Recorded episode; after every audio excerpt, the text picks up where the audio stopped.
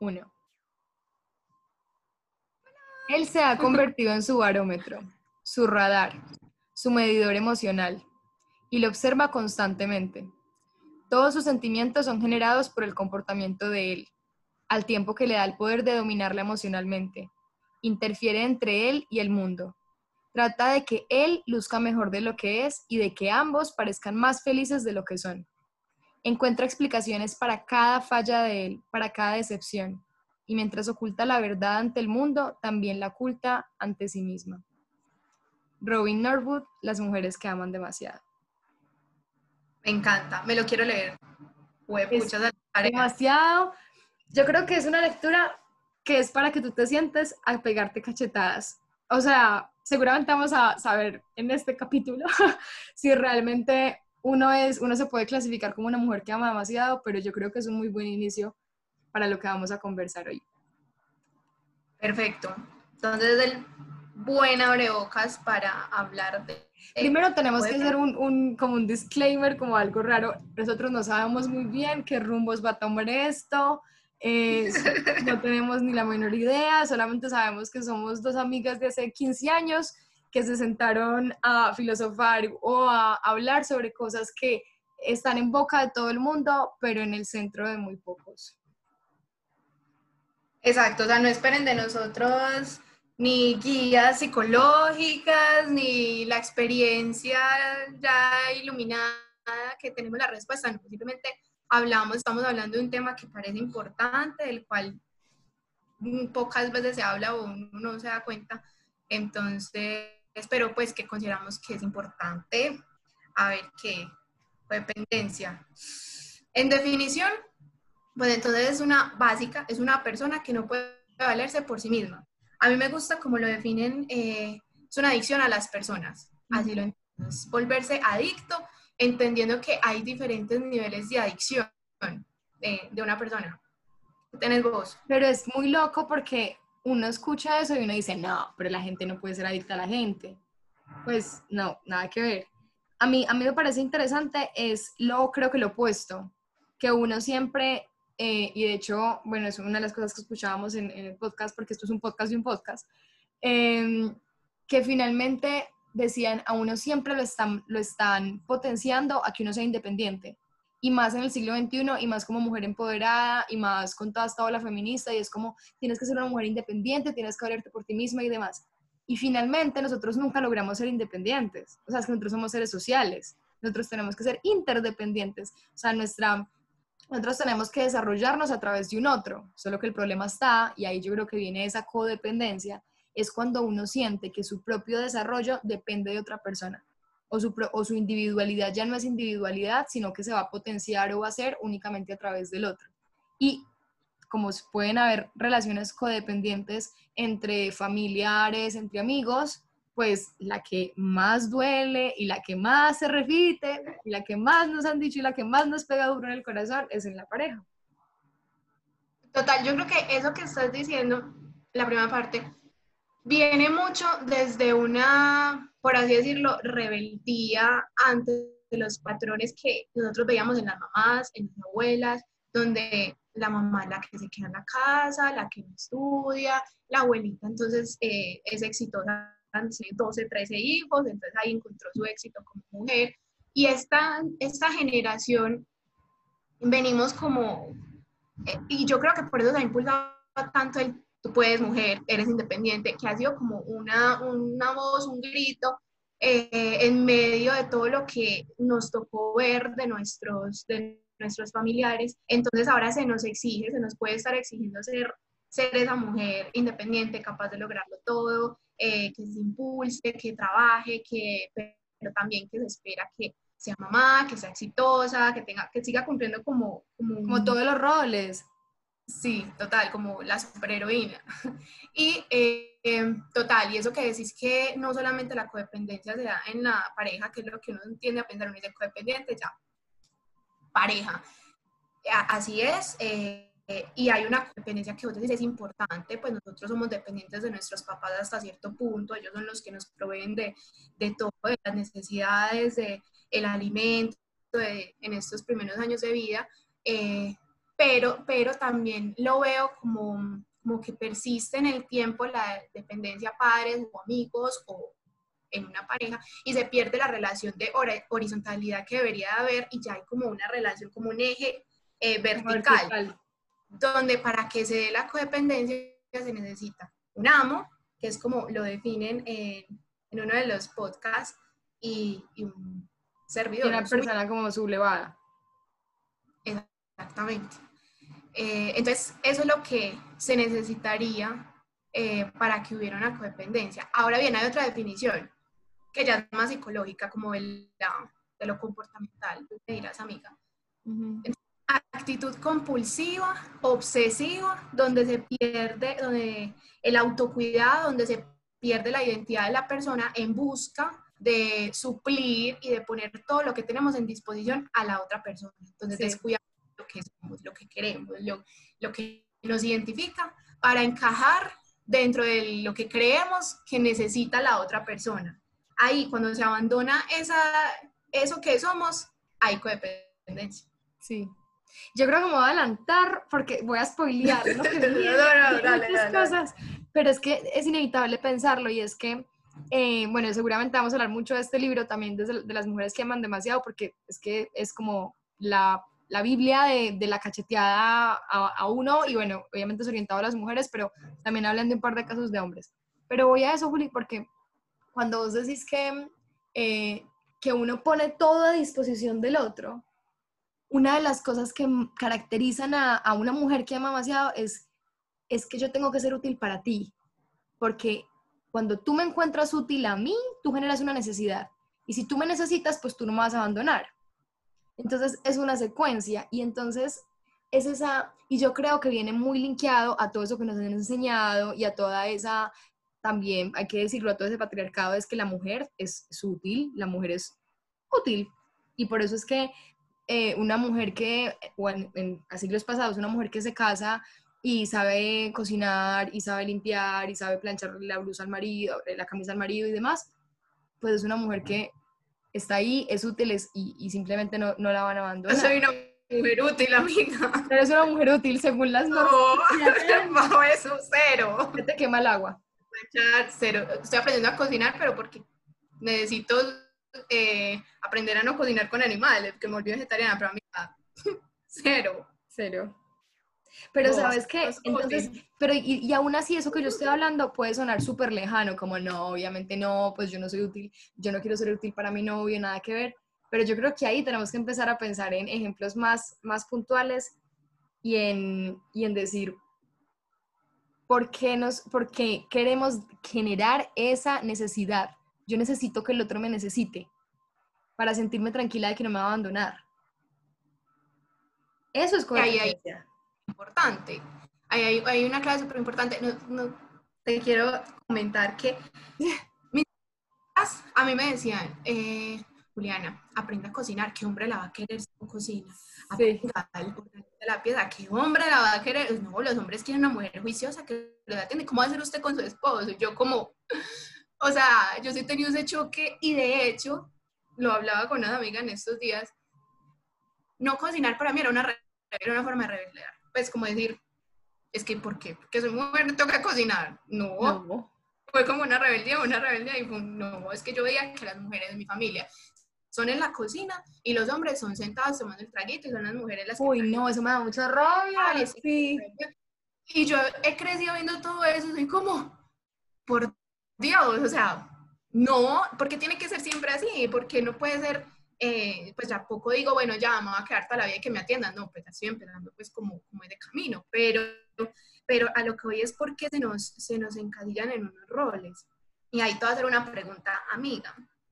¿Tú crees que, que el sexo, o sea, que el género de cómo se identifica uno, eh, cambia eh, la codependencia? O sea, que dependiendo si soy hombre o si soy mujer, voy a estar dentro de un lado del amo, dentro de un lado de, de lo sumiso. ¿Crees que hay alguna diferencia ahí? Esa es una súper buena pregunta y justo la estaba escuchando en otra cosa, en otro podcast que se llama Se Regalan Dudas, que también está muy bueno. Amiga, no, me traumé. ¿Qué? me voy a mostrar, te voy a mostrar. No, Yo también qué? Y de hecho tengo, bueno, paréntesis, el podcast de podcast que era de hoy era de Concha. de Concha, es un podcast argentino muy bueno. Muy pendiente, episodio 39, aquí está. Y el otro, la otra bibliografía es, se regalan dudas. No te puedo creer. esto, esto, no estaba planeado, esto no lo habíamos hablado. Son mexicanas, son mexicanas. Y de hecho es muy teso, me gusta mucho ese podcast. Mira, mira, mira. Esta era una relación codependiente con Ariadna. Pero me encanta que nos complementemos. Mira, yo el que me escuché, el que me escuché hoy, eh, se llama es ¿Por qué y cómo poner límites? Y también este... Buenísimo, buenísimo. Porque dije esto puede complementar mucho el tema que vamos a hablar. Entonces me escuché fue este, pero qué loco. Sí, es muy loco. Bueno, perdón, entonces para responderte tu pregunta, ahí hablaban un poco de eso y yo también me hacía como la pregunta, yo decía, porque normalmente el rol de la mujer se ha vuelto muy la víctima, la sensible, no sé, no sé qué. Y entonces eh, ahí hablaban algo interesante y es que todos podemos ser codependientes. De hecho, y si tú escuchas en Concha, pues en el capítulo también eh, hay, una de las chicas que dice, no, yo soy todo lo contrario, yo soy la que termina la relación, yo soy la que pone el límite, yo soy la que dice, no te quiero querer más. Eso yo creo que no importa el género. El problema es que yo creo que las mujeres sí lo expresamos más o estamos en un lugar más cómodo porque nos han enseñado a que la mujer es la sensible y el hombre no. Entonces, cuando te dan esa, esa permiso como mujer de ser sensible y tú le encuentras esa sensibilidad a todo, entonces yo creo que uno sí expresa más situaciones de codependencia que el hombre. Yo creo que es más difícil que el hombre lo acepte. Ahí, eso lo podemos dejar así como un asterisco y, y, ponerlo a prueba de pronto preguntándole a hombres y trayendo esto a la mesa en un próximo episodio. Pero sería bueno preguntarles, porque es que si tú te pones a ver, para que un hombre te acepte, que siente que depende de la pareja, yo, no, yo creo que te podría contar, no, yo creo que en este momento me acuerdo de un amigo, ya. Pero yo creo que, yo creo que no lo acepta, pero lo es. O sea, puede esa, eh, esa dinámica donde el sumiso es el hombre. De hecho, se me vienen a la mente varias parejas donde, donde es la mujer la que, la que marca cierta distancia emocional. Y sí el hombre es como, mm, venga, no qué cosa. Total, les cuesta porque está muy, muy marcado en la sociedad que el hombre no llora, que el hombre se es, va a poner a llorar, es una niña, está llorando. o sea, se, insulta, se ha utilizado el insulto de, eh, de la mujer de, de, feminizar a un hombre si es sensible, si se pone triste, eh, si llora, entonces eso está súper satanizado y pobrecito, les toca cargar también con una, eh, con un peso. un peso horrible de que no se pueden expresar y de que no está bien porque es sinónimo de debilidad. Durísimo. Total. Eh, esa es mi posición, pero yo no sé qué tú qué piensas. ¿Tú crees que se da más en mujeres en hombres o, o cómo, lo, pues, cómo lo ves?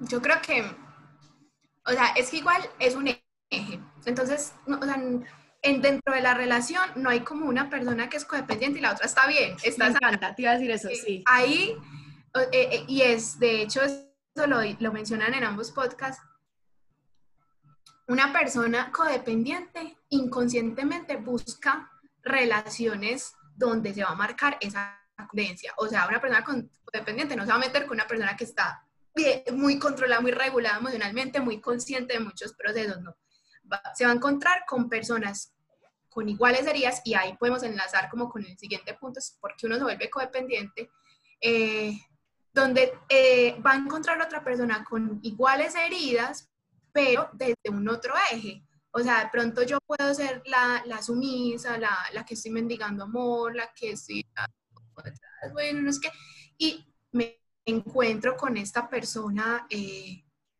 más aparte emocionalmente, eh, incluso que podría llegar a maltratar, a, cumplir ese rol de maltratador eh, dentro del mismo eje codependiente. O sea, se necesitan ambas partes, no es una, no es una persona, no una relación. Exacto. No, me encantó, me encantó eso que dijiste yo también, porque, claro, uno siempre dice em, o uno cree que una de las dos personas, por ejemplo, es la tóxica. No, es que esa persona es muy tóxica pero es que nosotros tenemos que estar conscientes de, como decíamos al principio, nosotros no somos seres solos, o sea, nosotros somos seres en relación. Y entonces el vínculo cambia tanto durante una relación, o sea, obviamente estamos entrando todo esto en relación de pareja porque creo que sería interesante incluso verlo luego en otras relaciones, pero ahora está muy centrado en relación de pareja. Pero pensemos cómo cambia el vínculo, no sé, yo me pongo a pensar en mi caso, cómo cambió mi relación con mi exnovio cuando nosotros empezamos a salir, que era él conquistando y él la invitación y qué hago y el mensaje y el no sé qué, hasta que, hasta que finalmente el vínculo se va moviendo a, a que uno es, ah, bueno, no, entonces ya yo estoy, es como un tire y afloje. Entonces, si el vínculo cambia, es imposible que esa codependencia no cambie o esa dependencia no cambie, porque yo creo que hay partes de la relación donde hay uno que está queriendo más, y ahorita podemos hablar de eso, de qué maneras de querería más, y, y hay otra persona que está demostrándolo de formas distintas. Entonces, yo creo que incluso esa codependencia puede variar, y como tú dices, uno se atrae. O sea, de hecho, Robin Norwood en el libro de, de las mujeres que aman demasiado dice que es que para que uno sea una mujer que ama demasiado, uno tiene que estar con cierto tipo de hombres. Y creo que ahí entramos a ese segundo punto, Juli, que estabas diciendo de, de cuando uno está en una relación codependiente. Em, a ver, ella lo que dice un poco es eso, como que se siente la mujer de que tiene que ser necesitada, de que tiene que ser útil, de que tiene que salvar al otro. Nosotros porque creemos que tenemos que salvar al otro, pero sí, eso pasa. Sí, pensé demasiado en vos. ¿Cierto que sí? Soy yo, soy yo la mujer. Fue como, por Dios, debe estar gritando no. por el lugar de su. No, mm. pero Juli, no, de verdad, yo, acá seguramente uno dice, no, voy a mantener mi posición, no voy a hablar de mis temas, obviamente voy a terminar hablando de mis cosas. Pero claro, porque yo digo, no, es que él tiene un problema emocional y conmigo él va a lograr expresar sus sentimientos, caso hipotético, ¿cierto? Por mi amor va a cambiar, yo le voy a mostrar otra forma, que hay otro camino y él va a mejorar. Y siempre es, o sea, y siempre es eso, es como mi amor y todo lo que yo le voy a dar y lo voy a poner a disposición es el mecanismo para que cambie. Entonces, Robin Norwood, aparte de varias, varios rasgos, ella habla de que son hombres o mujeres, como hablamos acá de los dos, que eh, tienen algún tipo de adicción y acá obviamente hablan, no sé, lo hablan más al extremo, lo hablan de drogas, lo hablan de alcoholismo y demás, pero uno también tiene malos hábitos, son personas que pueden ser adictas al juego, adictas al trabajo, son personas que son herméticas emocionalmente y entonces automáticamente se genera eso de, ay, yo como mujer o como hombre, yo como pareja, detecto que a esta persona le falta algo, listo, acá estoy yo súper activa y hago cosas como para que el otro cambie. Y el otro, eh, asume una, una posición súper cómoda, pues como que estoy, demasiado cómoda porque esta persona está tomando, ella dice incluso, estoy tomando más del 50% de la responsabilidad de la relación. Entonces, ¿yo qué hago? Me relajo. Uy, ahí tengo mucho que hablar, pero no, no voy a decir más. me encantó, me encantó, total. Em, y ya que mencionaste eso, em, se dice mucho, pues como en lo que escuché, que una persona que tiende a ser adicta a personas también que lo mencionaste, podría tener cierta inclinación o cierta tendencia a volverse adicta a otras cosas, pues a drogas, a sustancias, etc. Pero me encantó un párrafo que yo creo que está tal cual en el libro, que lo dicen en el podcast de, de Concha, que dicen, pensar cómo funciona la droga. Entonces, como que usamos nuestra obsesión con los hombres que amamos para evitar nuestro dolor, vacío, miedo o furia usamos nuestras relaciones como drogas para evitar experimentar lo que sentiríamos si nos ocupáramos de nosotras mismas. Mientras más dolorosas sean las interacciones con nuestra pareja, mayor es la distracción que proporciona. Entonces, una relación realmente horrible, tóxica, terrible, cumple para nosotros la misma función que una droga fuerte. Em, y no tener una persona en quien concentrarnos en una relación más sanita, más, más equilibrada, es como suspender el uso de una droga o terminar pues como con la persona sería suspender ese uso de la droga. Entonces vos experimentás físicamente, porque no solamente te queda en la emoción, sino que físicamente experimentas un síndrome de absencia. Sí. Taquicardia, sudoración, falta de una respiración adecuada, o sea, dificultad para respirar, eh, un desasosiego, insomnio, palpitaciones, que, temblores, que son justamente los síntomas de un síndrome de, abstinencia a alcohol, a drogas, tal cual. O sea, eso emocional lo sentimos físico. Eso es impresionante. O sea, y sí, aquí, aquí Sara lo ha experimentado. no, yo sé. No, no, es, Pero es impresionante eso, porque es que así se siente tal cual. Y es por esa, yo creo que es clave y dijiste algo demasiado clave. Pongamos un, o sea, pongámonos en esa posición de amiga consejera, que ya hemos pasado por esto muchas veces, mutuamente, conmigo, con otra, todo. Que es, no, amiga, es que él es muy malo, es que él no te quiere, es que él no te valora, es que él eh, no te expresa lo que debería expresar, es que él no es suficiente para ti. Entonces, ¿qué hace uno? Juli, ¿no te das cuenta que uno siempre lo pone en él? Él es el malo, él es el tipo malo. Y yo acá no estoy defendiendo a nadie. El problema es que si nosotras seguimos poniéndole, es que es una cosa demasiado irónica. Entonces yo tomo más del 50% de la responsabilidad de la relación. Pero cuando sale mal y cuando yo me hago daño, entonces ahí sí él tiene el 100% de la culpa, porque es que él no hizo lo que yo estaba esperando que hiciera. Y ahí tomo lo que estabas diciendo de, de, lo del síndrome de abstinencia y de lo, que, de lo que yo estoy ocultando, digamos, la responsabilidad en mí misma con la relación tóxica, porque yo creo que, y lo mencionaban, el primer paso para uno poder no solo salir de una relación tóxica, sino resignificar qué es una relación tóxica y yo cómo puedo no volver a tener una, porque es que no se trata de la persona con la que estás, se trata de cómo te relacionas.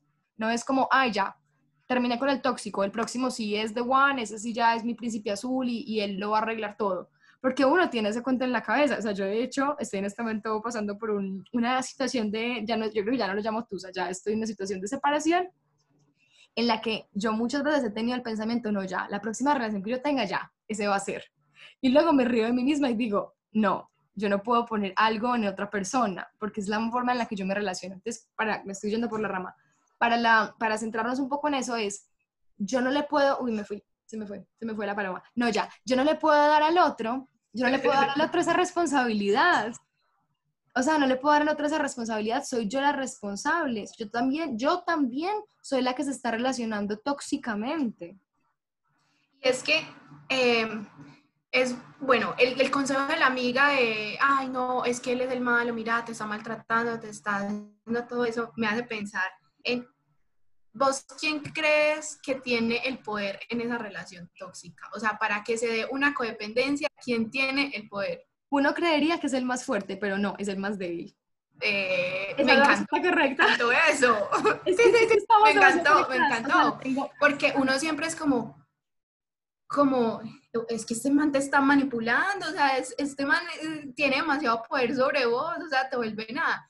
Y en realidad, sí. eh, el poder, si lo podemos decir así, lo tiene el sumiso, porque el sumiso es el que está permitiendo que se dé esa relación y que se mantenga eh, esa cosa rara que se llama relación, eh, es él, porque es que si él se fuera, pues entonces el amo ya, pues de qué se va a pegar, o sea, y de hecho en el fondo en el amo, que ahí podemos entrar como a caracterizar un poquito, eh, es esta persona pues que al ser idealizado, al ser tomado pues como el dios de la relación y lo mejor, eh, pues en el fondo es una persona que tiene una autoestima súper bajita, pero él se pone pues como su máscara y su muro y aparenta tenerla súper alta e incluso siendo arrogante, es una persona que le cuesta pedir perdón, que no acepta un nivel de conciencia, pues no, no, tiene conciencia como eh, objetiva.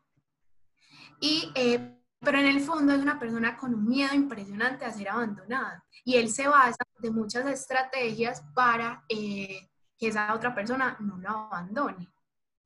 Es muy charro, pero es sumiso quien lo tiene ahí, así aparente ser que no, o sea, que él es el que maneja y el que tiene el control de la relación y todo eso, pero no, vaya el sumiso a irse y ahí entonces eh, se separaron y el tóxico reflexiona, ¿no? Pues como así, ¿cómo se me va a ir? Bueno, el amo, de cómo se me va a ir, no sé qué, y manda un mensaje de texto, te extraño, quiero...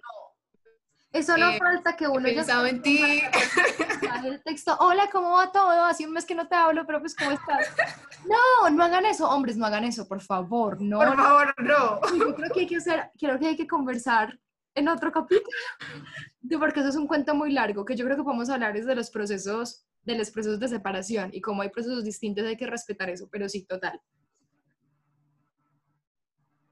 Y, y bueno, y entonces en el, en el sumiso cuando llega este mensaje, uno qué siente, uno cuando ve un mensaje, bueno, puede tener muchas reacciones, ¿cierto? y diferentes momentos de la relación. Pues en tu caso ya me vas a contar cómo te sentiste la semana pasada. Pero eh, yo me acuerdo que cuando eh, salía de una relación muy tóxica y, y, el tipo me escribía, pucha, a mí era, me escribió, me escribió, y palpitaciones, y gritaba y corría y estaba feliz y cantaba y gritaba. Y ellas lo comparan como con lo, con lo que uno siente cuando utiliza una droga. O sea, como te vuelves a drogar, claro. Exacto, vuelve a sentir como, ay, como esa plenitud, como, esa felicidad que, que se palpa en lo físico, no se queda solamente como en cabecita rondando, sino que, que tiene demasiado poder de expresión a través del cuerpo. Contame. No, no, eso me parece impresionante. Eso, porque yo creo que es lo mismo que tú dices. Imagínate a alguien que se esté, una persona que fue adicta, no sé, a la heroína, una cosa súper fuerte, porque sé que es así. O sea, de hecho, me acabo de acordar, hay un libro que se llama La hipótesis de la felicidad, de Jonathan Haidt. Y ahí hablan, bueno, seguramente lo vamos a poder hablar mucho, pero ahí literalmente él habla un poco de cómo las relaciones a distancia, que son tóxicas, imagínate, doble componente, no solamente es a distancia, sino que una relación tóxica, hola Sara, mucho gusto, eh, genera, que, era, él decía, una relación tóxica a distancia es como si a una persona que se está recuperando de la cocaína le digas, tranquilo, aguántate el síndrome de abstinencia porque de aquí a un mes vas a tener un gramito de cocaína. Entonces la persona que hace, contiene, contiene porque sabe que va a estar consumiendo eso, entonces es como, nunca me recupero porque es un loop constante. Entonces a lo que yo iba es, cuando ya uno logra calmarse, una persona que listo, digo, ya estoy, estoy más sobrio, estoy tranquilo, imagínense que le pongan ahí al frente el gramito de cocaína y le digan, no, es que no, no puedes reaccionar ante eso, es imposible. O sea, todos tus estímulos y todo está condicionado para eso. Y yo creo que por eso pasa, y estoy segura que les ha pasado, es que uno dice, no, ya, lo superé. Ya, estoy súper bien, estoy súper bien, no ha aparecido todo. Y él aparece y uno empieza a hablar con él, por lo menos que uno de bobo cae y vuelve a hablar o la de todo bien, que uno automáticamente se devuelve atrás, dos, tres meses, cinco meses, dos semanas, y uno vuelve a ser la persona que era con él. Es como si no hubiera pasado el tiempo.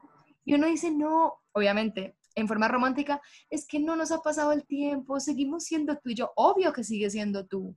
O sea, tú no vas a dejar de ser tú. El problema es que si tú ya reconociste que esa tú o esa versión tuya no es buena para ti a la larga, porque en ese momento tú la estás pasando perfecto. Sea que hables, seas que te comas con él, seas que te beses, no sé, ahí la estás pasando bien. Pero si tú sabes que después de eso no te va a hacer bien, tú tienes que saber que esa persona que eres con él en ese momento no es la real no es la versión a la que te tienes que apegar. Y eso básicamente me estoy hablando yo a mí misma. Pero es que es impresionante. Uno se devuelve y uno es como, ay, ya, aquí nada, no pasó el tiempo. Así se siente.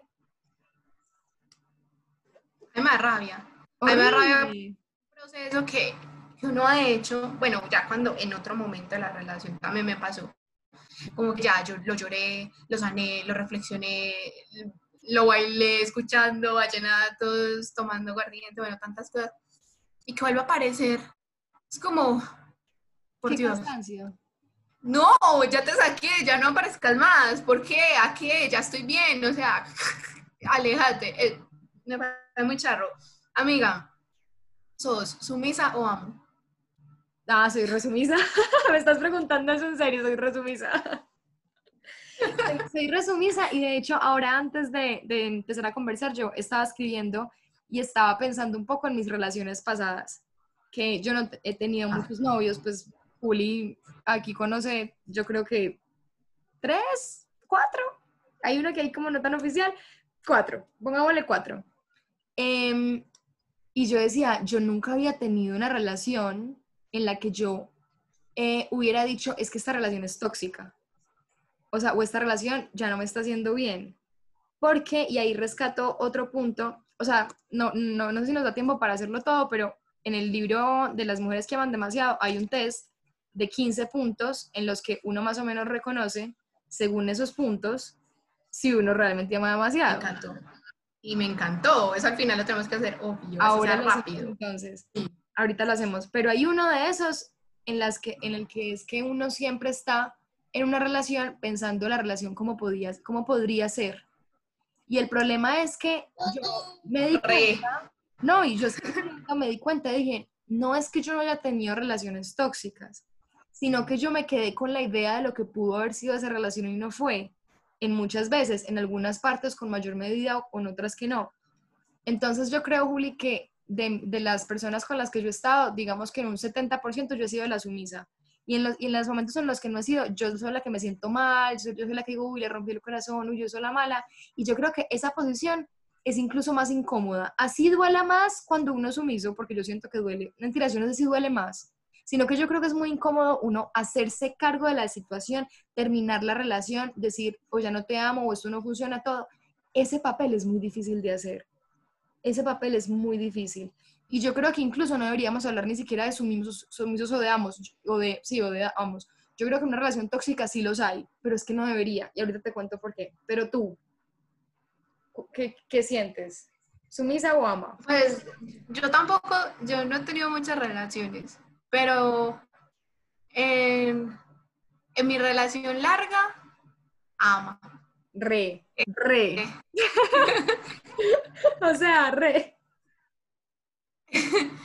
en otras por ahí, ama.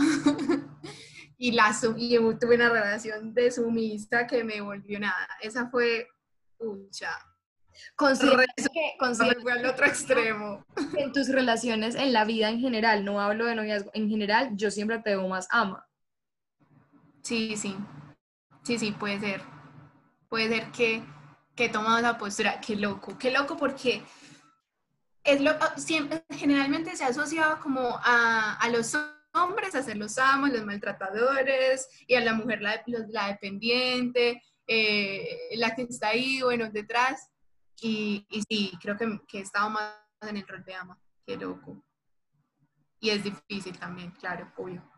Amiga, me gustó mucho una parte que decía, uno porque vuelve codependiente. Entonces, ya sea de, de amo o de, o de sumiso, que ya vimos, pues, por ejemplo, yo no me he marcado por una, sino que como que dependiendo de las, de las personas que me voy encontrando y dependiendo de las situaciones, voy tomando uno de los, de los roles. Y ellos dicen, y psicólogos como vos, que nos podrá ayudar mucho ahí, y me encantó, que los primeros siete años de vida son los primeros años donde uno realmente vive. Y el resto de la vida está repitiendo lo que aprendió. Entonces, que, y en, en, el otro podcast lo mencionaba mucho, que esos primeros siete años es donde se gestan las heridas primarias, que eh, son cinco, el rechazo, el abandono, la injusticia, la humillación y la traición. Y dependiendo de cómo nos hayan herido a esa niña, cómo se siente esa niña herida, eh, eso es lo que va a seguir repitiendo y va, van a ser las personas que, que va a ir buscando. Entonces, por ejemplo... Si hubiéramos escuchado las mismas cosas. O sea, les aseguramos, nosotros solamente hemos escuchado un podcast en común y las dos nos fuimos por lados que quisiéramos para buscar del tema. Pero a mí me impresiona porque lo que me estás diciendo es, yo, yo lo leí pero en otra parte y lo leí exactamente igual que, que el hecho es sanar con esa niña interior. Uy, qué heavy, sí. Total, y eh, también pues en esos primeros siete años, en la forma en la que nosotros captamos la información y vemos cómo se da el amor. Por ejemplo, en casa, lo hablaba, ay no, con una eh, numeróloga. Numeróloga, epa. Y también lo hablábamos, entonces ella me decía, eh, la persona los, hasta los siete años identifica la forma en la que se entrega amor y lo de los padres, de los hermanos, de los tíos, bueno, de ese ambiente, de ese circulito pequeño, y esa es la forma en la que él entiende o, esa, o ella entiende que se da amor. Entonces, por ejemplo, es una casa donde se maltrató, donde se pegó, donde se abusó, eh, él va a entender eso como amor. Entonces, cuando él crece, crece y quiere relacionarse con una persona, las herramientas que tiene y la definición que él tiene, o sea, él le dicen que es amor, él va a decir es maltrato, abusos, porque eso fue lo que yo aprendí. Y eso es lo que va a dar. Y va a buscar inconscientemente o va a traer a su vida personas con heridas similares, o sea, alrededor del mismo tema, pero que van a estar desde el otro eje. Es que es muy loco. Es muy loco porque como pensemos, y, de pronto también es un ejercicio interesante, piensen en todos los hombres o mujeres con los que se han relacionado e intenten encontrar un patrón parecido. Y yo hice ese ejercicio y yo quedé impactada porque yo decía, personas diferentes, de países distintos, de culturas distintas, crecieron con mundos distintos y tienen patrones extremadamente parecidos que yo, y ahí está lo interesante, que yo eh, proceso de la misma manera. Entonces, ante, no sé, por ejemplo, ante, ante, ante discusiones, ¿cómo abordamos un problema en la relación? Entonces, yo soy, en este es mi papel, yo soy la persona que habla, que dice cómo hacemos, cómo nos movemos, y el otro es el que evita o el otro es el que intenta no tomar tantas cosas tan en serio. Yo me puedo tomar las cosas más dramáticamente, seguramente, pero es muy interesante que uno vea ese mismo patrón. Eso es, o sea, eso es muy loco, y entonces luego ya uno sabe... Exacto, y es, y es que uno le cuenta, perdón, perdón, perdón, es que uno le cuenta a la amiga y amigas que porque siempre me pasa lo mismo ya traigo el mismo tipo. Por ejemplo, tengo una que me dice, yo porque siempre traigo gente que me pone los cachos, siempre traigo perros, siempre, siempre, siempre. ¡Ey! O sea, siempre estás atrayendo a la misma persona. ¿Será que hay un buen factor? Sos vos, el imancito que está trayendo gente que le es infiel. Y entonces no es, la persona te está diciendo con sus actos eh, de infidelidad es, serte primero fiel a vos. O sea, amate vos primero y ya buscas otras personas, o sea, vas a empezar a traer otras personas. Me encantó, dale, perdón. No, no, no, es que yo creo que es muy bueno. El problema es que, a ver, había una frase que, que decía justamente em, en ese podcast que les estaba diciendo, Stephanie Essenfeld, que ella es terapeuta, es coach y bueno, ha escrito varios libros, la, la pueden buscar también, pero ella decía algo muy bueno y es que decía, mientras que nosotras salgamos de una relación y nos sintamos las buenas, y lo tachemos a él del malo y nosotros digamos, lo di todo. Hola. o sea, yo no, sé qué. Vamos a seguir, vamos a seguir eh, continuando con lo mismo. Entonces, por ejemplo, tu amiga puede decir, no, yo en esa relación lo di todo, le perdoné la primera infidelidad, la segunda no, pero listo, terminé, volví a empezar. No, yo en esa, en esa eh, relación también lo di todo. Como uno no reconoce el patrón y no nos está dando cuenta de las cosas, uno está haciendo lo mismo. Entonces, uno podría pensar, ¿dónde está la esperanza? O sea, como qué esperanza tenemos? ¿Vamos a salir de esta o no? ¿No vamos a salir? Pero lo interesante es uno poder reconocer esos patrones más rápido. Pues yo no sé, yo espero que yo le haya sacado un poquito de callito a, la, a esta relación y decir, bueno, si en una próxima a mí me pasan estas características al principio, yo ya sé que yo no puedo con esta situación y me voy a salir de ahí, espero, ojalá. Pero es como esa rapidez de identificar qué cosas uno no, no sé, por ejemplo, Juli, pensa en esa relación que estabas contando de que es muy tóxica, pues sin, sin de pronto entrar a un detalle demasiado personal, pero ponete a pensar, ¿cuáles eran las actitudes de él o qué cosas son las que a vos te, no solamente te, inestable, te, te volvían inestable emocionalmente, sino que te hacían creer que tú dependías emocionalmente de él? Porque esa es la otra cosa, que nuestra vara emocional, pues, o sea, nuestras emociones las maneja de su antojo. Y ahí es donde uno más se da cuenta que es codependiente. Claro, ahí es, ahí es como muy, muy evidente y a mí me prendió demasiado alarma eso. Y, y, yo siempre he dicho, mi relación tóxica es esa. Las relaciones, porque estaba desde la comodidad de ser el amo, no lo veía como, como algún, con algún grado de dependencia. Sí. Pero no, pues el tipo con un mensaje me cambiaba el día. O sea, si él me saludaba por la mañana, hola hermosa, ya. Nestes, princesa, ese era el mejor día. Entonces yo me iba a rotar y todos los pacientes eran perfectos, todo le sonreía y todo me iba súper bien y en exposiciones y todo.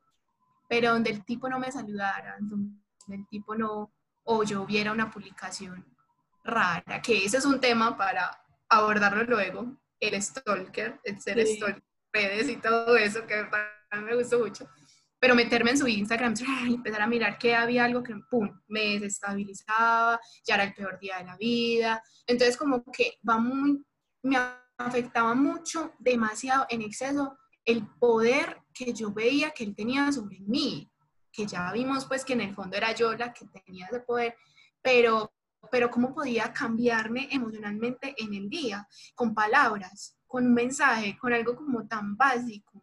Y eso fue su alarma. Sí, sí, sí. Y, y, mi alarma fue sentir que estaba dando demasiado, que estaba cansada, eh, que me sentía cansada físicamente, me sentía desgastada, que no sé qué más hacer, yo buscaba un montón de cosas para hacerlo feliz, para contentarlo, para incluso me cohibía, me cohibía de, decir cosas o de hacer cosas para evitar conflicto, pero me desgastó emocionalmente de una manera que llegó a lo físico. Es impresionante. Vos. Es que me estaba pensando en eso y yo decía, porque yo hablaba con mi, con mi psicóloga y yo le explicaba, yo le decía, me siento como drenada. O sea, de hecho, de hecho yo le decía a él después, decía, estoy fundida. Me decía, ¿qué es eso? Yo decía, un foco, como cuando un foco se funde y ya no tiene más energía, así es estar fundido, es como, ay, qué cansancio. Y, y, y además que uno se empieza a dar cuenta, uy, Juli, yo, como, como toda esa situación fue en cuarentena, te juro que mi, mi, cuarentena se dividió en dos. O sea, antes, mentiras, en tres. Antes, tusa, tusa y después.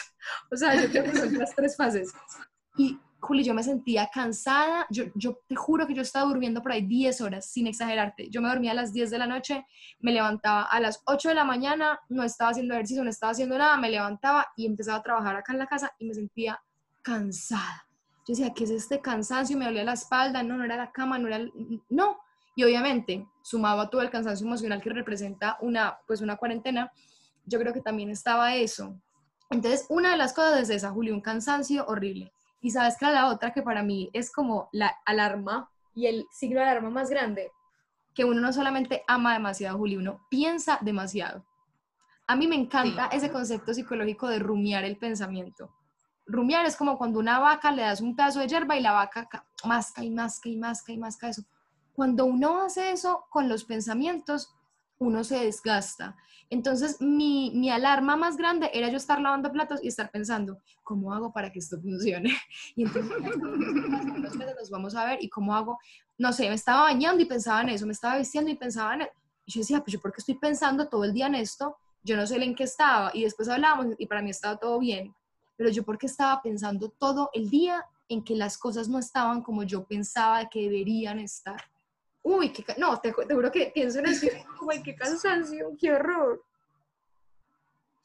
Y ahí es lo que describe la psicóloga en el podcast de Dudas, eh, y es que para que se perpetúe una relación de codependencia hay un triángulo.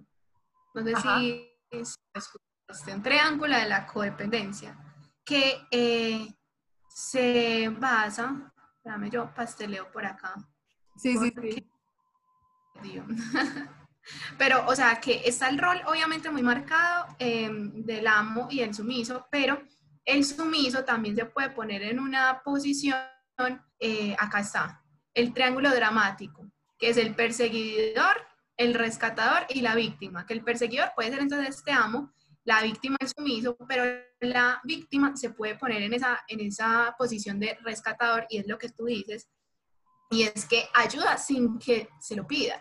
Entonces es el que dice, no, es que, ay, no, él necesita ayuda, él va a cambiar porque es que él tiene muchos problemas. Entonces se anticipa como un montón de necesidades y un montón de cosas que él intenta llegar y suplir y solucionarle. Entonces, mira, para esto te tengo tal cosa, hagamos tal otra. Entonces es una que se vuelve como, y vamos a hacer tal cosa y un montón de, de actividades y de, no sé, ofrecimientos que como el otro no lo va a validar, porque está en el rol de amo. Entonces, claro, eso es un golpe durísimo para el rescatador porque él cree que, que, por su amor, por el amor que tan grande que le está dando, el amo va a cambiar o va a mejorar o va a crecer. Y cuando no se le valida, eso es un golpe horrible. Entonces ya se escuchan comentarios de, ay no, yo lo di todo en la relación, yo que dispuse tantas cosas y de victimizarse y de victimizarse. Y eso lo que va a hacer es empeorar em, esa relación de codependencia o incluso el chantaje, como poner, mira, es que he hecho todo por vos, o sea, porque puedes devolverme un poquito del amor, validar un poquito. Y, y es, esa, es porque lo busca desde esa necesidad de ser reconocido y de ser valorado. Qué impresión. Qué impresión eso sobre todo. No, yo creo que sobre todo porque en, ese, en una relación codependiente, Juli, es lo que tú decías, no hay validación de las emociones. Y ahí ya me voy a poner un poquito más psicológica y es porque yo siento que nosotros está bien no estar de acuerdo con la emoción del otro, está bien no sentir lo que está sintiendo el otro, pero uno siempre, y, y seguramente yo no lo he hecho en muchas ocasiones, uno siempre tiene que validar esa veracidad de esa emoción. es que si el otro me está diciendo que se está sintiendo así, así yo no estoy de acuerdo, tengo que validar por qué se está sintiendo así y mirar qué hacemos. Em, y por eso es que a mí me entra una duda. ¿Tú crees que ¿Tú crees que una relación tóxica se puede volver una relación sana o al revés? Yo creo que al revés de pronto sí, pero ¿tú crees que uno pueda salir de la codependencia con la misma persona con la que eres codependiente? Uy, me fui la, la persona. Me fui. Ay, por Dios. Yo creo que esa pregunta tiene igual un... Muy difícil. Tiene una cascarita, ok. Tiene una cascarita, yo creo que sí. No sé, porque a mí me gustaba como lo relacionado de que vos en una relación de pareja estás bailando, ¿cierto? Ay, Entonces, hay un baile, pues una persona propone hacer otro paso, pues para que sigan bailando armoniosamente, la otra persona debería notar ese paso nuevo que quiere meter la persona, darlo y seguir bailando armoniosamente. Si quieres innovar con un paso nuevo, innovar con la nueva, y la otra persona no se resiste, pues el baile no, no pues va a perder como su, su fluidez y su, y su sentido, pues son dos personas que están mirando para otro lado, o sea, que uno quiere bailar de tal manera y el otro no quiere bailar de tal manera. Y es muy difícil encontrar eh, la otra persona que tiene la misma herida esté en el mismo nivel de conciencia que vos estás despertando. Yo lo veo muy difícil, yo no creo, pero no estoy siendo muy, muy pesimista. Yo creo que, a ver, yo creo que volvemos a lo mismo que te estaba diciendo antes, que así como no hay un tóxico y una tóxica, sino que la relación es tóxica, yo también creo que a pesar de que uno sí genere esos patrones y uno sea codependiente, la misma, la misma relación es el, es el, el problema. Mi psicóloga siempre me ha dicho, el sentimiento no es suficiente cuando el vínculo está roto por más amor que haya entre dos personas, si, el, si en el vínculo de los dos no se están cuidando y no están viendo el vínculo como algo para unirse, ahí puede haber ganas, mariposas, pasión, amor, crean lo que quieran, pero el vínculo está dañado. Entonces, uno también genera vínculos de codependencia. Yo creo que tiene que tener mucho más trabajo lo que tú dices y creo que tienen que estar los dos como muy conscientes de eso, sin decir yo soy la mala, yo soy el bueno, porque siempre sale lo mismo de eso. Es que él me quiere más, es que yo quiero más, es que yo expreso más, es que yo entrego más. Y ahí es que uno, es que, es que amar, oíste, es que coincidir con alguien es muy difícil. Yo no sé nosotras Eso es un milagro. a casar o no. Eso es un milagro. Pero si te pones a pensar, vos tenés que encontrar a alguien que baile los mismos pasos que vos. Que si vos quieres cambiar de pasos, él también se quiere adecuar. Que si él quiere cambiar, vos también estás de acuerdo con eso. Y que aún así tengan ritmo y, y quieran seguir bailando y no se cansen de bailar. Eso es una vaina súper complicado. Pues yo creo que eso es uno, sobre todo, a mí me gusta mucho pensar que uno tiene que hacer cada proceso consciente. Entonces, los procesos de cambio y crecimiento en pareja tienen que ser los dos. No es que uno está trabajando por la relación, porque es que estamos, y esa es la otra cosa, yo estoy trabajando por la relación, ahí ya, desde ahí empezaste mal. Desde ahí que estás hablando vos singular, ya empezaste mal, porque es que es un baile, entonces estamos hablando los dos Em, vamos a dejar ir estas cosas los dos, vamos a, adaptar estas cosas los dos.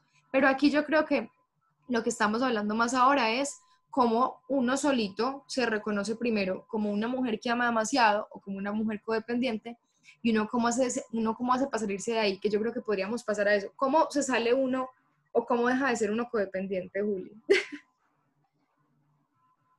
Pues es que Ay, yo lo veo, yo lo veo difícil, porque, y me gustaba pensar en eso, también lo hablaba en estos días, ¿cómo, se nos, cómo, aprendimos nosotros de las relaciones en la vida? Por los papás. Papás, bien, pero ¿cómo son los Ay, por las películas, por Disney. libros, ¿cómo son las películas? Porque uno jura que se va a encontrar madre. una comedia romántica que te vas a abrir con las flores y dar música de fondo. Ahorita que están repitiendo las novelas que yo veía cuando era niña, y las veo desde esta perspectiva ya con un poquito de años vividos, o me pongo a leer, a ver los cuentos y los libros y las películas, pues pucha, es que es muy duro, yo odio Disney, o sea, cómo crecimos eh, alimentando la idea de eso, de que va a llegar el príncipe, va a hacer todo y lo va a dar todo, que eso es algo codependiente y lo va a dar todo por rescatarme, porque yo estoy en, en sombras, en problemas, en dificultades, y él va a venir a darme la luz que yo necesito, a dar el paso que yo necesito para ser feliz.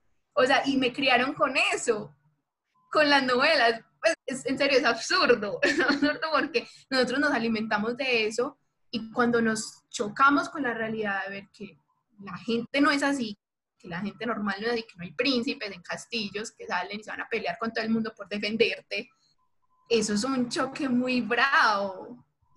¿No te parece?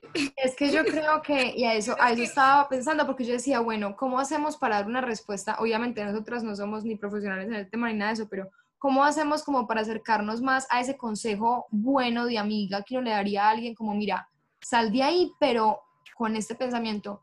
Yo creo que el problema de la codependencia es que uno no solamente se hace responsable de hacer cargo de las necesidades del otro, sino lo que tú decías, uno pone que sus necesidades están en el otro. Entonces, por más cliché que suene, como nos enseñaron eso de que el amor es la felicidad y el amor es la realización y a través de una pareja yo voy a alcanzar un montón de cosas, lo que tú decías, cuando uno le pone esa responsabilidad al otro es una responsabilidad tan grande de que en la novela la chica termina casada y, todos como en perdices está bien, y en la película, en la comedia romántica, él es el que se mueve y él es el que baila, busca el aeropuerto y le dice, yo he decidido amarte, y entonces ella se deja su trabajo, sus sueños y se queda con el tipo, a los Rosy Ray. la sirenita, parente de la sirenita, la sirenita era la reina del mar, deja toda su esencia, deja todo su poder, su identidad, se quita su culito. Dejó de cantar, ya. Por el otro. Por tener piernas para conquistar al mar.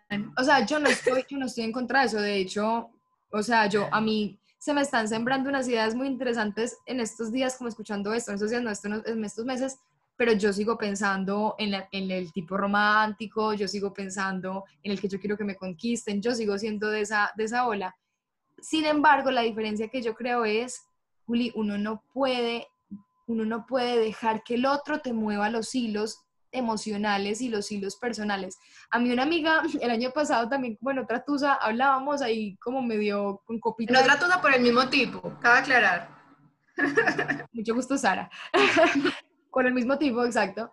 Y ella me decía, uno no puede dejar, uno no puede soltarle el mango del sartén a otra persona. O sea, yo me decía, ¿tú por qué dejas que el, el, el, el mango del sartén, o sea, que el sartén lo tenga él por el mango?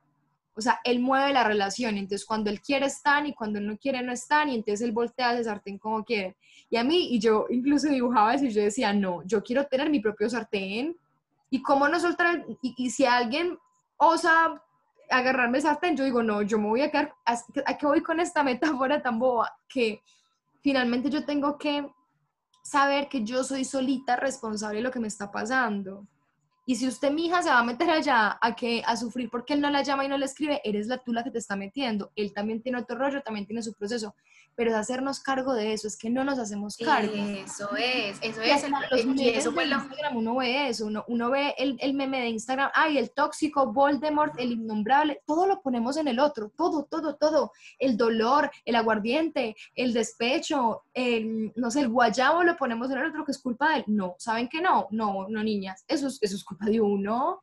Sí, exactamente. O sea, eso es lo que estamos atrayendo, porque eso es en lo que estamos pensando, esa es la herida que no nos hemos hecho cargo y esa es nuestra droga. Esa relación tóxica es el escape que nosotros tenemos para no hacernos cargo de nosotros mismos. Entonces yo creo que empezar por eh, conocer, aceptar, integrar y finalmente amar quién somos va a, dar un paso muy grande para que mejoremos eh, nuestras relaciones y dejemos de ser un poquito tan, tan, tan, tan dependientes eh, desde el eje que nos movamos y, y aprender a, a, no juzgarnos, o sea, a vernos y a adorarnos porque finalmente pues esa, ese rol sumiso, ese rol de amo ha sido lo que nosotros, ha sido la herramienta en la que nosotros hemos podido encontrar la forma de lidiar con, con, las relaciones. Entonces, como que desde el amor darnos cuenta de eso, amarnos, amarnos nuestra herida, trabajar. Y eso solamente esa palabra amarnos ya es otro capítulo completo. O sea, eso es muy difícil, eso es muy horrible. Total. Total, total. Y por ahí empieza todo. O sea, si uno te amas, vas a buscar personas que no te van a mostrar ese amor tampoco. Y así va a ser hasta que vos te hagas cargo de tu amor propio. Ese hacerse cargo, esa palabra yo creo que es clave. La codependencia va a seguir existiendo por siempre jamás si vos no te haces cargo, no le pones el título que es a las cosas. O sea, de hecho, em, en, ese, en ese libro, pues que les decíamos, y el, y el test, como para hacerlo, no sé si hacemos el test. Hagamos el test. Yo no voy a leer todo porque igual es muy largo, pero creo que son 16 preguntas. Que, que uno puede decir, mira, porque acá uno empieza a marcar y uno dice, sí, sí, sí. Es como, sientes que toleras demasiadas actitudes negativas de la otra persona. O sea, que, y siempre las excusas, siempre es como, no, es que él es así por esto y esto y esto. Piensen en esa relación tóxica. Sí. Y eso es un sí, yo así subrayadísimo. Es un claro sí. Como estás frecuentemente tratando de cambiar al otro o de hacerle entender algo. Eh. Entonces es como, no, es que él va a entender, es que él, él de verdad lo va a sentir así como yo lo siento. Eh, la siguiente es como compensas la falta de afecto de la otra persona dando mucho más afecto. O esto se demuestra en todo. Entonces el otro no es detallista y entonces yo soy el triple. Entonces el otro no, bueno, yo creo que acá es otro tema que podemos hablar de cómo se demuestra el amor, pero el otro no es interesado por hacer planes, entonces yo, hago, yo le hago mil planes. Total. El otro es como inviertes mucho tiempo, es lo que yo les decía, inviertes mucho tiempo en pensar cómo debería ser la relación. Re, o sea, idealizar la relación, re. Sí, total. Em, harías cualquier cosa porque la relación termine. Como que tu, tu primer actitud de entrada va a ser, esto no se va a acabar, esto va a funcionar. Y forzarlo y mantenerlo a la fuerza, como sea. De hecho, hay, hay, eh, sería interesante hablar de eso en otro espacio, pero hay, eso tiene que ver mucho con los sesgos cognitivos. El sesgo es ese filtro que uno, háganse de cuenta, el lente que uno le pone la gafa y de esa manera ve la vida. Y, y en esas relaciones como tan tóxicas hay algo que es como un costo hundido. Y entonces es proporcional el tiempo y, la, y el esfuerzo y la energía que yo le metí a esto a la manera como yo quiero que siga funcionando. Entonces, uy, es que ya le metí tres años, cuatro años de mi vida o le metí o, hice tantos sacrificios por él que yo voy a seguir porque esto no se puede acabar porque entonces voy a sentir que se perdió el tiempo o se perdió mi esfuerzo. Esa cara. Pendiente, pendiente de desarrollar más esa idea. A ver, sigue. La otra es, em, aceptas más del 50% de la culpa y la responsabilidad de la relación es que él no me él no está demostrando su amor porque yo no porque yo sé que no he sido la, la, mejor persona no he abierto los espacios no de pronto es que algo le pasa tiene problemas y yo no he preguntado yo no le he ayudado con eso. Total. Total. El otro es que uno necesita controlar la relación y sentirse útil. Hay, hay tantos ejemplos desde el extremo de yo lo mantengo porque él no tiene trabajo, hasta no, es que yo soy la persona que le hace la comida saludable, o yo soy la que le recuerda que tiene que levantarse todos los días a tal hora, o yo, yo, yo, estoy ahí. Uf, uf, re. O sea, en mi caso era muy... Era para que no me deje, que me necesite. Como no, es que yo, yo soy la persona que hace que él se conecte con su familia, por ejemplo yo soy la que le dice, dale, llama a tu mamá, ese tipo de cosas. Es más, cuando yo terminé una relación, tanto, tanto me había cargado yo, que yo decía, fue pucha, ¿qué va a hacer el man sin mí? Ni siquiera yo estaba muy triste en ese momento, pues yo era, ¿qué va a hacer sin mí? Si yo soy la que le hago eso, si yo soy la que lo motivo a eso, si yo soy la que lo conecto con eso, y su él. y yo no, pero es que no puedo desprenderme tan fácil de su vida porque es que lo mato. Qué horror. Bien, hay otras preguntas para ir un poco más avanzado que ya están más relacionadas como si tuviste algún maltrato en la infancia o si tuviste alguna familia disfuncional en la que el amor se expresara de forma o agresiva o te lo pusieran condicionado. Si no sacas buenas notas, no te quiero, si no haces tal cosa, no te quiero, ese tipo de cosas también van por ese lado. Lo siguiente es que uno tiene como una tendencia a la adicción, o sea, nosotras podemos tener tendencia a, a adicción a la cafeína, a los dulces, al alcohol, alguna droga. Eh, lo que tú decías sobre al principio, y creo que por eso ahí vamos cerrando, porque se cierra todo, es nos evitamos concentrarnos en la responsabilidad con nosotras mismas. ¿Qué tanto hacemos de eso? Eso es impresionante. Yo creo que todo va a eso. Y ahora, bueno, se nos está acabando el tiempo. Nos quedan como tres minutitos, pero mm, es eso, es cuando, no hay una fórmula para uno hacerse responsable de uno mismo. Nosotros no podemos decir, hacerte responsable de ti es, em, em, no sé, cuidarte física, mentalmente, emocionalmente, porque es que yo no creo que hayan fórmulas para eso, sino que uno tiene que saber identificar dónde es feliz y qué, qué te causa bienestar.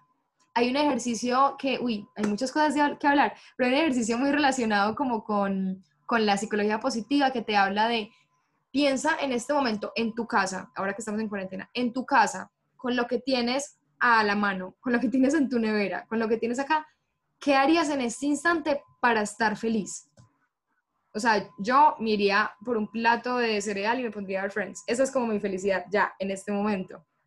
Y entonces, de eso se trata como cuando uno identifica lo bien, el, el bienestar personal, es piénsense con la persona con la que están o con la que estuvieron y piensen en situaciones en las que ustedes se sienten mal o sea, hay cierto malestar ahí. Digan, ¿cómo cambiaría yo esto para que esto estuviera bien? Pero ojo, no poniéndolo en el otro. Que ese es el primer error que se aseguro que es lo primero que pensaron. Si estamos los dos juntos y esto no está funcionando, ah, es que si él fuera más detallista, si él fuera romántico, no, no, no, aquí lo estamos pensando en ustedes, que es, que es lo difícil. Es lo difícil, exactamente, exactamente. Tips como para complementar eso es eh, observarse, o sea, ya al hacer conciencia ya estamos ganando mucho terreno, darnos cuenta, estamos siendo codependientes. Eh, entonces, reconocer el problema es fundamental. Es empezar a desprenderse de los problemas de los demás y quitarnos esa idea de que eres egoísta si no te importa lo que piensan los demás, si no haces demasiadas cosas por los demás. Hay que quitarse esa etiqueta. Renunciar al rol de la víctima, porque esa es la parte difícil porque ahí es donde uno empieza a dejar de, obtener las ganancias secundarias, porque ya no van a hacer cosas por nosotros desde la lástima, que es lo que estamos generando. Qué horror, pero es eso. Y eh, mejor llamar la atención de otra manera, desde lo, desde buscar en ese interior lo que tú dices, que te hace feliz, o sea, cómo poder eh, sorprender, cómo, cómo poder llamar la atención, no desde el mendigar, y súper importante centrar toda la energía y atención en nosotras mismas. O sea, toda esa energía que vos le diste, que te desgastaste por buscar, porque él te mencionaba, y mira, me gusta el ajedrez, y vos entrarte a buscar toda la historia del ajedrez y cómo jugar ajedrez y Uy, para ser la mejor jugadora y que él te vea como un igual. Eh, centrar o sea, eh, ve, me está interesando la luna y estudiate todo lo de la luna y sé feliz y ponete a contemplar la luna, o sea, gastar, invertir toda esa energía que diste por los demás en vos. O sea, de verdad que se empieza a sentir la diferencia y de hecho uno sabe porque se nota cuando termina una relación tóxica, porque está muy triste, está vuelto nada, pero descansa. Es como, ay, me quitaron un peso de encima, o sea, como que se cierra la fuga energética que había y uno poco a poco empieza a recuperarse, empieza a recuperarse. Sí. Y acumular otra vez esa energía vital, invertirla entonces en nosotros. No se siente físicamente, no se siente más, más enérgico. Total. Y finalmente volver a la, autonomía que se perdió demasiado, sobre todo pues en el rol del sumiso, y tener acuerdos con uno mismo y respetarlos. O sea, si vos no respetas tus acuerdos, otra persona no te los va a respetar. Entonces, dijiste, no le voy a contestar así me llame, no le contestes así te llame. Y una estrategia boba que hacía una amiga que adoro, eh, es que le cambió el nombre a no contestar. Ay, yo hice eso mucho tiempo también. Yo le ponía nombre. yo, le, literalmente le cambié el título y decía, no le hables. Así se llamaba, no le hables. Entonces no le hables. eso, eso puede ser muy poco, pero es es recordarte que vos te hiciste ese acuerdo y ser coherente y ser firme y poner todo en primer lugar y decir, no le voy a contestar, no voy a volver a eso.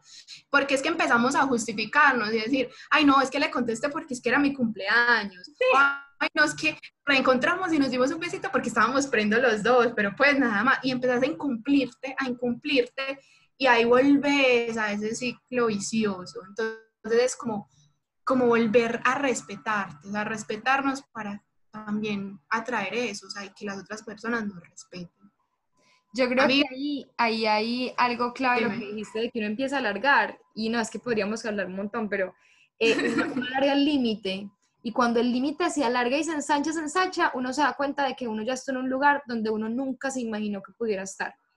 O sea, yo me acuerdo mucho con Juli antes conversando, ay no, pero esta cómo pudo volver con el novio, ay no, pero esta sí es boba, ay no, pero esta, y uno también juzga, que también es otro episodio. Yo nunca voy a estar así, yo nunca voy a llorar así por un man, nunca voy a nunca voy a llorar así por un tipo, yo nunca voy a ser tan boba, y pues ahí estamos. Pero yo creo que sí, creo que Juli, creo que esos, esos acuerdos, eh, para cerrar, creo que es súper importante saberlos, y nada, de este tema hay mucho para hablar, pero qué bueno quedarnos con las ganas. Sí, es que hay mucho por hablar, pero me encantó. Sí. Muy chévere. Es que hay mucho, hay mucho. Yo creo que hablar de esto. Sí, porque a uno se le salen como todo lo que uno quiere, lo que quiere conversar. Yo creo que esto se trata de espacio, como vamos a conversar. Vamos a conversar, vamos a traer a la mesa cosas que sepamos, cada una tiene carreras distintas, eh, saberes, experiencias distintas y lo interesante es como ponernos a que esas cosas, esa historia que tenemos detrás también conversen y también converjan en un espacio que fluye. Porque probablemente o les pasó algo parecido o nunca debían pues a pensar, ve, ¿será que yo estoy codependiente? Pero ya después de hablarlo y escucharlo es, ay, sí, yo soy codependiente y también me pasó tal cosa. O sea, como que es una conversación que tenemos entre amigas que, que queremos como como darle, darle luz a ciertos temas que no hablamos. Exacto, así que bueno, vamos a mirar cómo fluye esto, pero por ahora, muy bien, Juli, me encantó. Sí, genial, genial, amiga, gracias. Bueno, chao, chao. Chao.